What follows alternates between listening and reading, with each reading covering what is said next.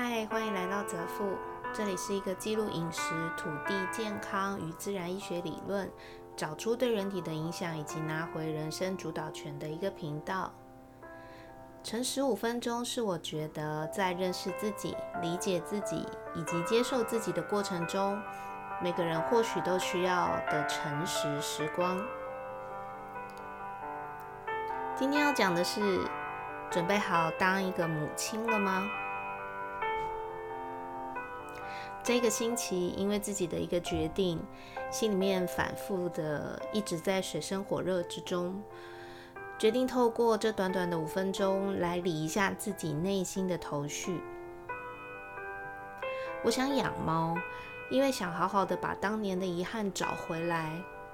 我想养猫，因为目前的经济状况比以前好很多，可以负担。我想养猫。因为那些曾经跟猫儿子相处的时光，是我人生当中最低落，但是最美好的日子。我想养猫，因为感觉这一次会有不一样的火花，而且猫也可以吃发酵的食物啊，还有可以透过学习启发它的智慧跟脑智商。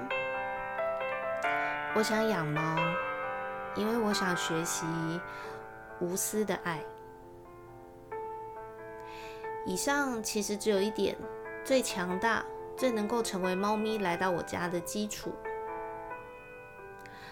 我不能养猫，因为我在听到猫不能使用精油的时候，觉得为什么要牺牲我的享受去养它？我不能养猫，因为在我动这个念头之后的每一个家具的移动、资料的找寻、学习，我都没有特别感受到。来自于内心的热情。我不能养猫，因为一旦世界开始稳定恢复交通，我会有固定一个半月不在台湾。而猫我不想花钱去外面给别人雇住旅馆，所以只能麻烦别人来家里面帮我照顾。可是我又非常讨厌麻烦别人。我不能养猫，因为以上的每一点进入脑我脑海里的时候，我都立刻在下一秒想要跟对方说：“哎，我不要你的猫了。”我不能养猫，因为我不知道这一次能不能够把它照顾好，然后不会再像上一次一样生病离开。以上都不能养猫，完全不可以。突然我发现。这就是要成为一个母亲之前必须的洗礼耶。我想，因为可以弥补曾经的遗憾。可是孩子是一个独立的个体，他不是来完成我人生当中的什么遗憾，或是梦想，或是成就的。我想，因为我现在的经济生活可以负担得起。那么，如果孩子的每一个决定在未来都超出我当前的预算，那我是不是就是要牺牲他，或是开始觉得这个决定压迫到我的经济状况，很让人后悔？我想，因为那些曾经跟其他小朋友相处的时光，那些与小孩相处的快乐当下，它都是我人生当中的一个部分。可是每个小孩都有不一样的个性。又不是我跟别人相处起来快乐，跟我的孩子相处起来就会快乐，不能一概而论。要是我现在在人生缓步登梯的过程当中，却遇到了最不能磨合、很奇特个性的小孩，该怎么办？我想，因为这次我就可以好好的教导他，让他变得更聪明、更有才能。可万一小孩就是想当一个平凡的人，什么都不想特别的学会，好好的活在当下，那我也能义无反顾的支持他做他自己吗？我不能，因为我不想因为小孩放弃我人生里面觉得享受的时间跟空间，所以有可能我会因为这些牺牲，在未来的日子里面对他脱口而出我的不甘愿。我不能，因为我对于小孩来到前的每一个事情的准备，我都没有感觉到兴奋，只是一种哦，他就来啦，这些就应该要做嘛，不然呢该怎么办？我的心没有那些火花跟期待，我不能，因为我热爱我的工作，我也没有想要因为孩子放弃，也讨厌跟嗯可能所谓的队友球员，这样孩子就会变成一个人、两个人，甚至一两个家族之间的负担。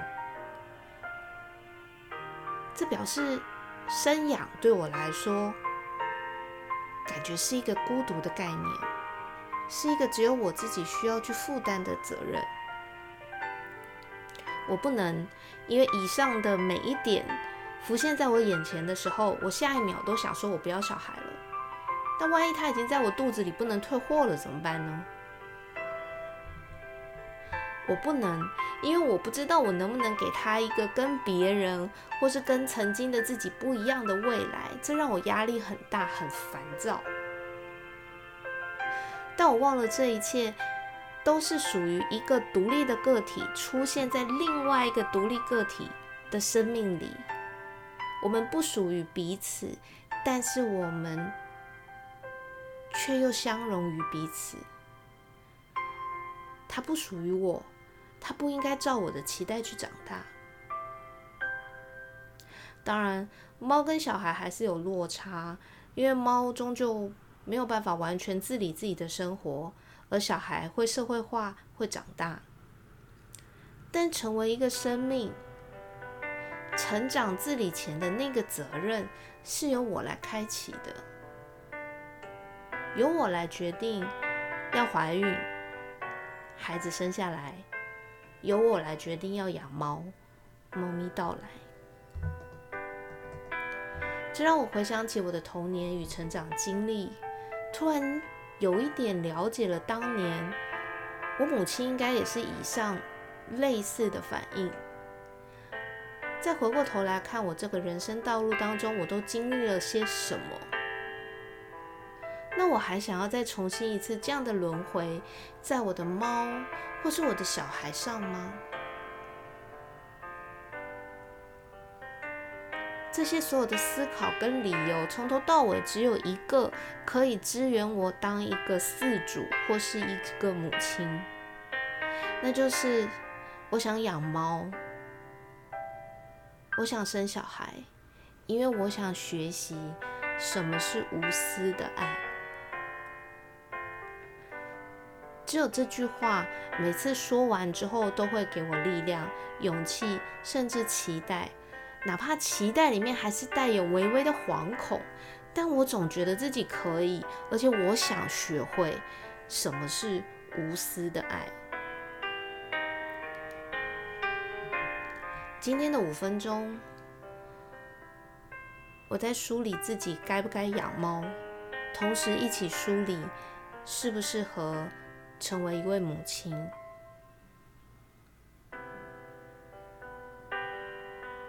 希望对你们有帮助。今天先这样喽，拜拜。